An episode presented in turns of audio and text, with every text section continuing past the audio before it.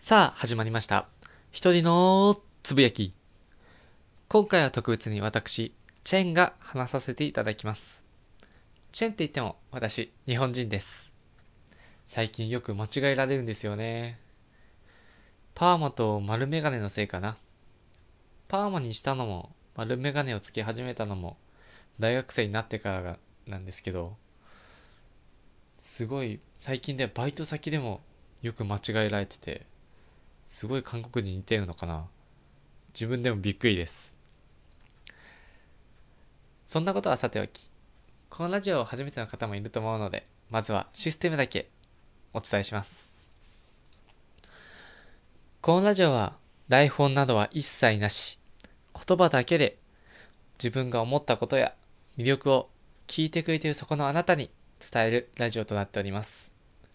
今回のタイトルは、黄昏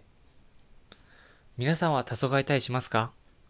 黄昏が好きな人ってあんまりいないと思うんですけども、僕はトップ3には入る好きなことですね。黄昏が好きって言うと、僕の周りの友達とかだと結構バカにされ、バカにしてくる友達が多くて、もう一番多く言われるのは、お前暇かよっていう一言ですかね。結構ぐさっときます。あとは任官ならではなんですけど、課題しろとかもよく言われますね。そんなこと言われても僕、黄昏は欠かさずやることにしてます。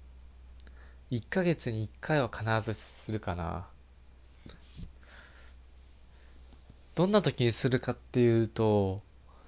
嫌なことがあった時とか、一人でいたい時、あと疲れた時とか、これはよくあるんですけど、失敗した時、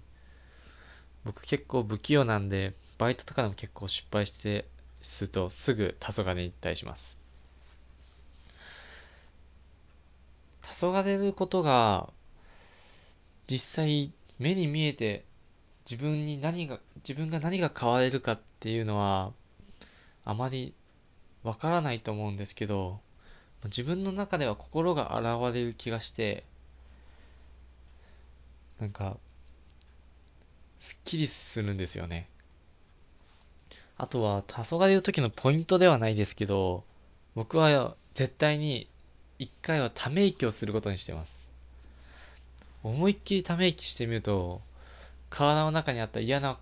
感じがスッと抜ける気がして、意外と良、いいんですよね。あとは、その、目をつぶったりもします。音楽かけながら目つぶったりもよくしますね。なんか悟りを開いてるみたいって周りから見られるかもしれないんですけど、結構それがリラックスできる時間なんですよね。どこで黄昏るのかっていうと、僕は東京済みなんですけど、地元でも黄昏れたことよくありますし、あとは自転車が僕好きだったので、自転車に乗って、よく行くのは豊洲とかですかね。ラルポート豊洲の隣に豊洲公園っていうのがあって、そこから見える夜景がすっごい綺麗で、もう1時間かけて自転車で行って、何もせず、ただぼーっとするだけで帰ってくるとかもよくあります。あとは、バスタ新宿とか、二子玉川の土手とかでもよく黄昏ます。最近では東京では物足りなくて、黄昏るついに一人旅に行ってきたりします。最近一人旅だと、と北九州、山口県、広島県、あと神戸、大阪を2泊3日で行ったりしました。その中でも良かったのは、神戸の港の夜景とか、あとは厳島神社がある宮島、あとは山口県の下関の夜景とか、